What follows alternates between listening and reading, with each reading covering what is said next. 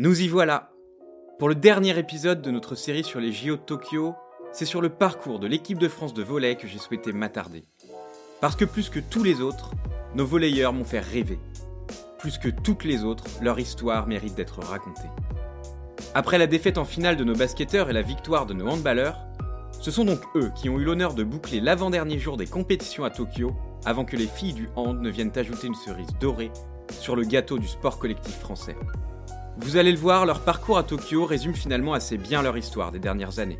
Allez, lançons-nous tout de suite dans le vif du sujet. C'est parti Je proclame l'ouverture des Jeux Olympiques. Allez, les pauvres sont lâchés, la finale avec l'équipe de France.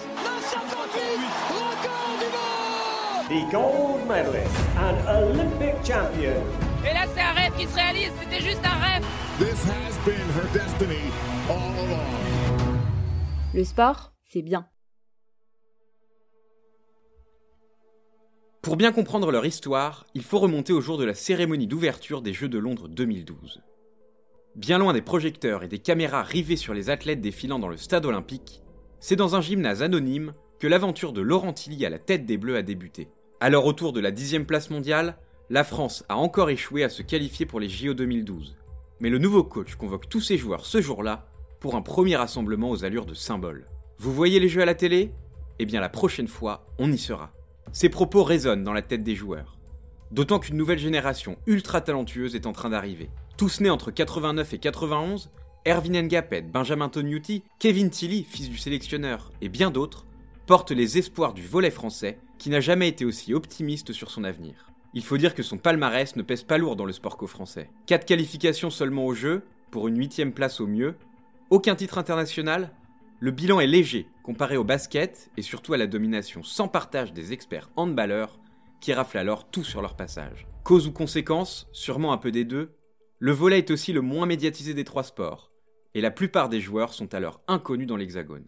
Leur volonté de se faire une place dans le paysage du sport français va petit à petit prendre de l'épaisseur.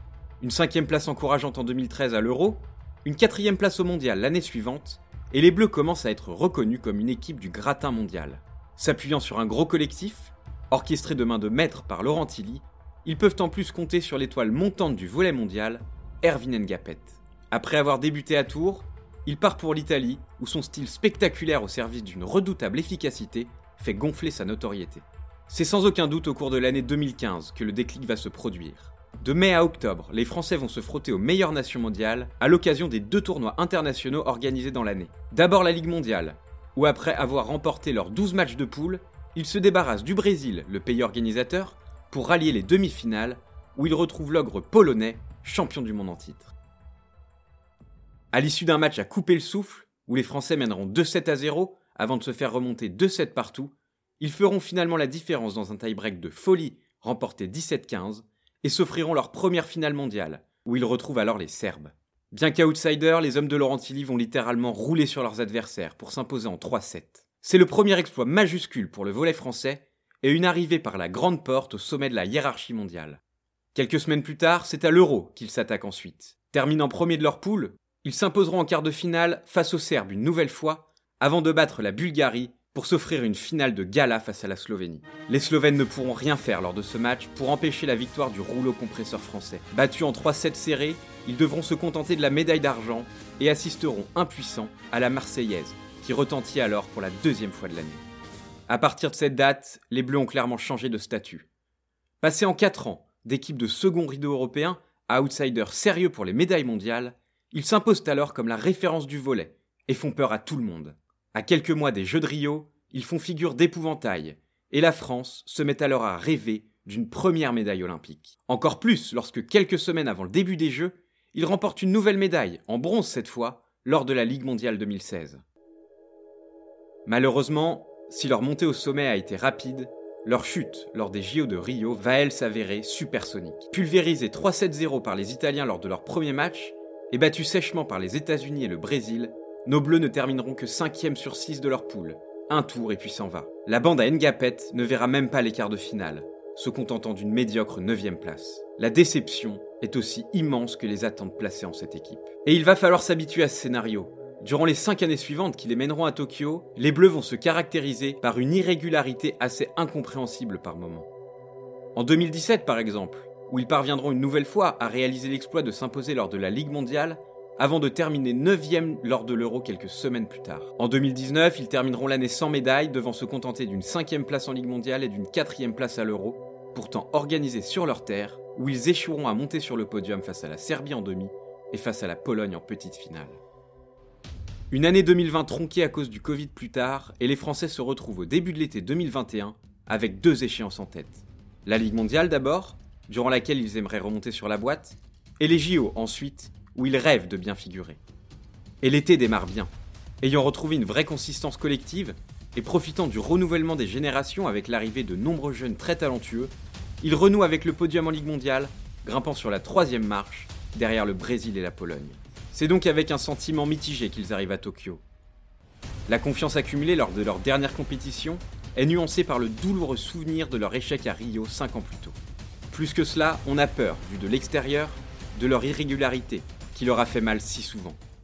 Ajoutez à cela le fait que Laurent Tilly, qui a mené au sommet cette équipe, a annoncé son départ après les Jeux, et on se dit que c'est peut-être une fin de cycle à laquelle on va assister sur les terrains japonais. D'autant plus que les Bleus ne sont pas aidés par le tirage au sort. Ils se retrouvent dans une poule de la mort accompagnés du Brésil, numéro 1 mondial, des États-Unis, médaillés de bronze à Rio, de la Pologne, championne du monde en titre, de la Russie, double vainqueur de la Ligue mondiale en 2018 et 2019, de l'Argentine, nation montante en Amérique du Sud, et de la Tunisie, qui fait figure de petit pousset. Pour se qualifier, il faut finir à l'une des quatre premières places. Pas insurmontable, mais pas couru d'avance.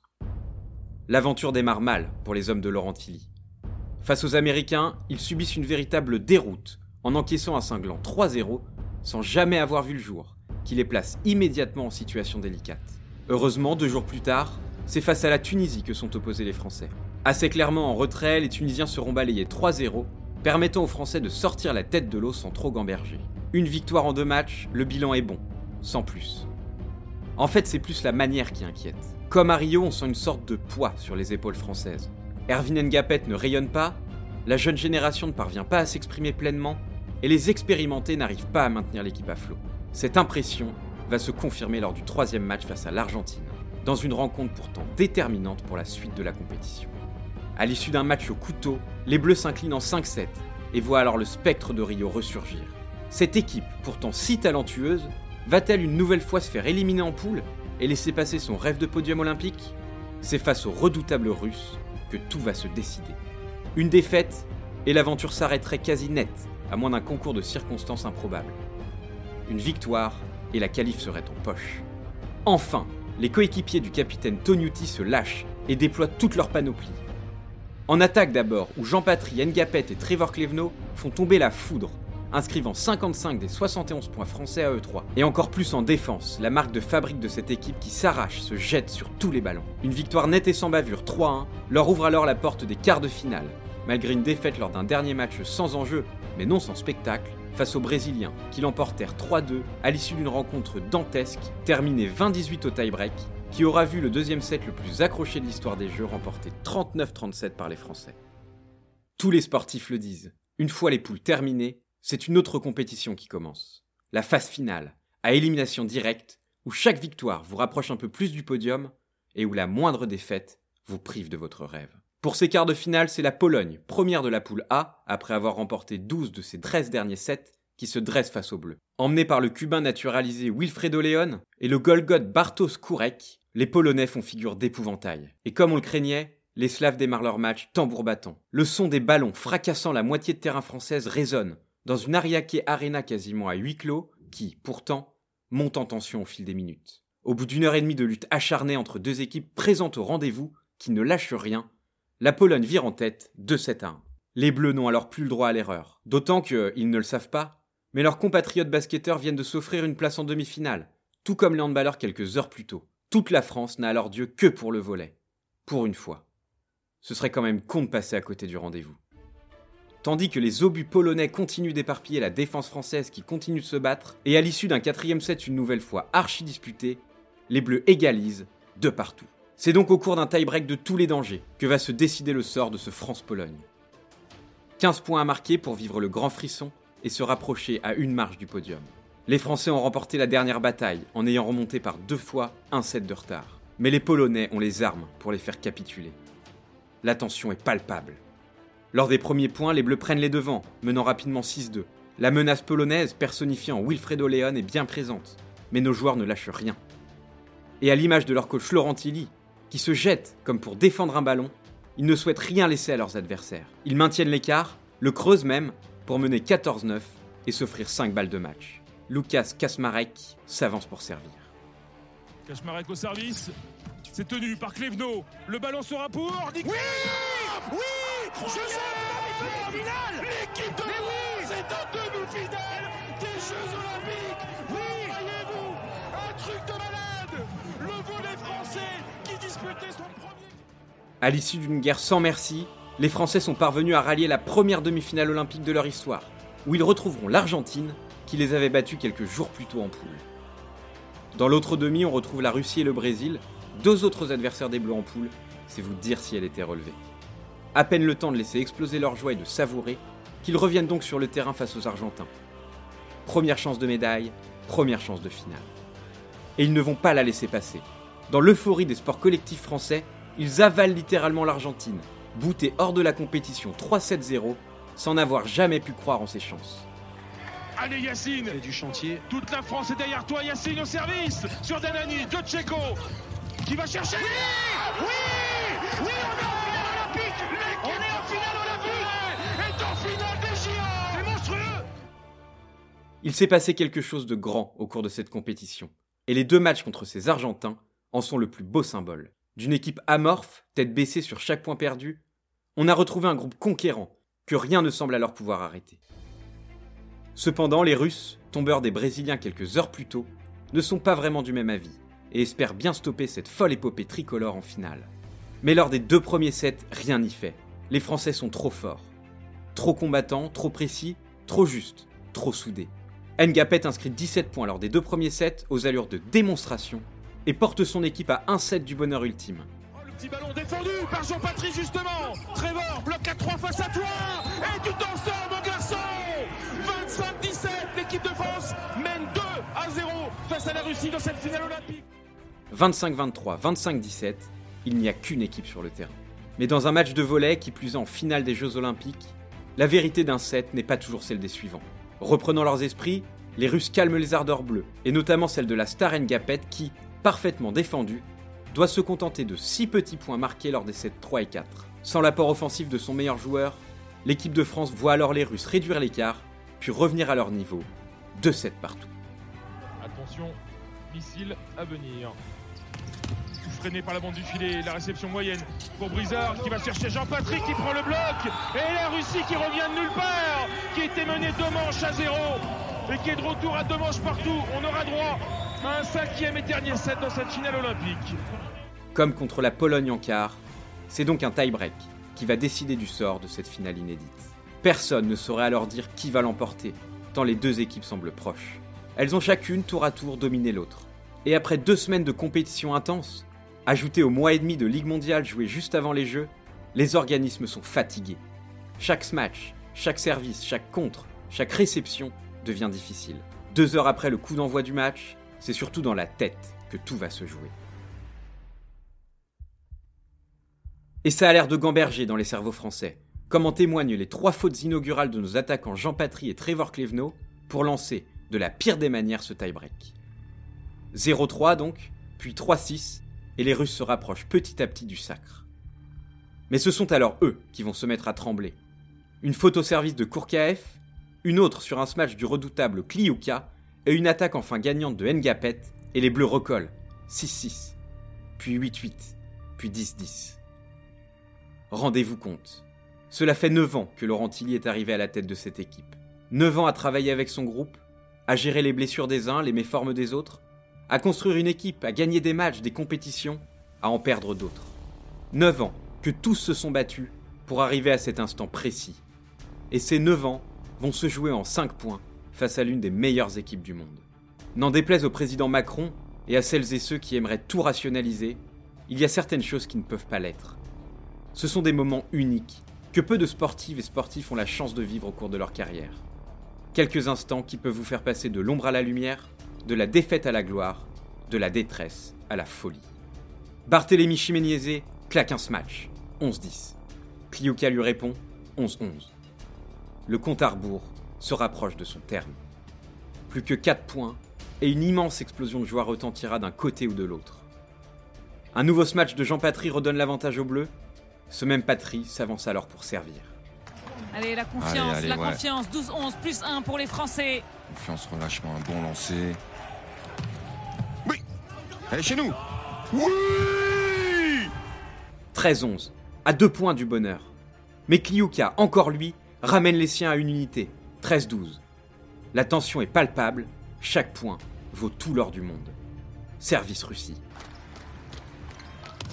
Oh, l'énergie Quelle réception Quelle réception Quelle réception Quelle réception Oh le geste Le geste, la première main d'Antoine Brizard sur une réception parfaite d'Engapet 14-12 Deux balles de match Deux balles de médaille d'or Grâce à une feinte de passe concrétisée d'un petit smash de filou, Antoine Brizard redonne deux longueurs d'avance au bleu et leur offre deux balles de match. Deux balles de titre. 14-12, service Trevor Clévenot. Balle de médaille d'or, balle de titre olympique. Allez Trevor La récepte moyenne. Faut le bloquer. Sur Mirailor. Oui, oui, oui, oui, oui, champion olympique Champion olympique putain. Champion olympique L'équipe de France est championne olympique, même si on va prendre un challenge du côté des Russes sur cette attaque dehors de Mirailov. c'est sûr Alors ce ballon n'est pas touché. Oui Oui Oui Officiellement On est champion olympique Hubert Mais qui aurait dit ça Oui, oui, oui Ah vas-y, lâche-toi Hubert. Il n'y a pas de caméra. On s'en fout. L'équipe de France est championne olympique de volley. Oh, c'est énorme Malgré un ultime challenge vidéo de la dernière chance, les Russes doivent alors s'avouer vaincus. À l'issue d'un combat d'une intensité complètement dingue, qui a tenu en haleine toute la France du sport, nos volleyeurs ont réussi l'impensable. En quelques années seulement, ils ont quasiment tout gagné et viennent d'ajouter à leur palmarès le plus beau titre qui soit, à l'issue d'une quinzaine tokyoïde faite de haut et de bas, à l'image de leur parcours ces neuf dernières années. Porté en triomphe par ses joueurs après le match, Laurent Tilly peut quitter la sélection avec le sentiment du devoir accompli et avec la fierté d'avoir amené le volet au sommet du sport français et la France au sommet de l'Olympe. Je ne me souviens pas d'avoir autant vibré pour une équipe que pour nos volleyeurs au cours de cette quinzaine à Tokyo. Pas spécialement un grand fan de volley à la base, je suis ravi d'avoir pu découvrir plus en profondeur ce sport de dingue, vecteur d'émotions folles et ultra spectaculaires. L'histoire de cette équipe de France représente en plus tout ce qui me plaît dans le sport, faite de galères, de victoires, de hauts et de bas. À coup sûr, si on leur demandait, aucun membre de cette équipe, joueur ou staff, ne voudrait changer quoi que ce soit à ce parcours qui a su trouver le plus bel épilogue qui soit. De mon côté, c'est sur cette épopée que prend fin ma série sur les JO. Je l'ai débuté en février dernier avec pour objectif de vous partager ma passion pour les jeux. Vous montrer que le sport, ce n'est pas que de la performance brute. Ce n'est pas une addition de médailles sans intérêt permettant de classer artificiellement les nations les unes derrière les autres. Résumer le sport à une telle approche mercantile, c'est en oublier l'essentiel. Le courage, la persévérance, le talent, la force mentale et l'esprit d'équipe des sportives et sportifs qui tous les 4 ans se mettent sous le feu des projecteurs de la Terre entière pour réaliser leurs rêves.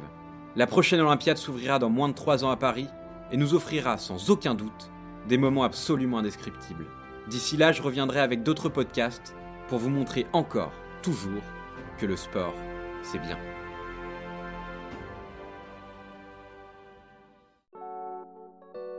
Vous avez aimé?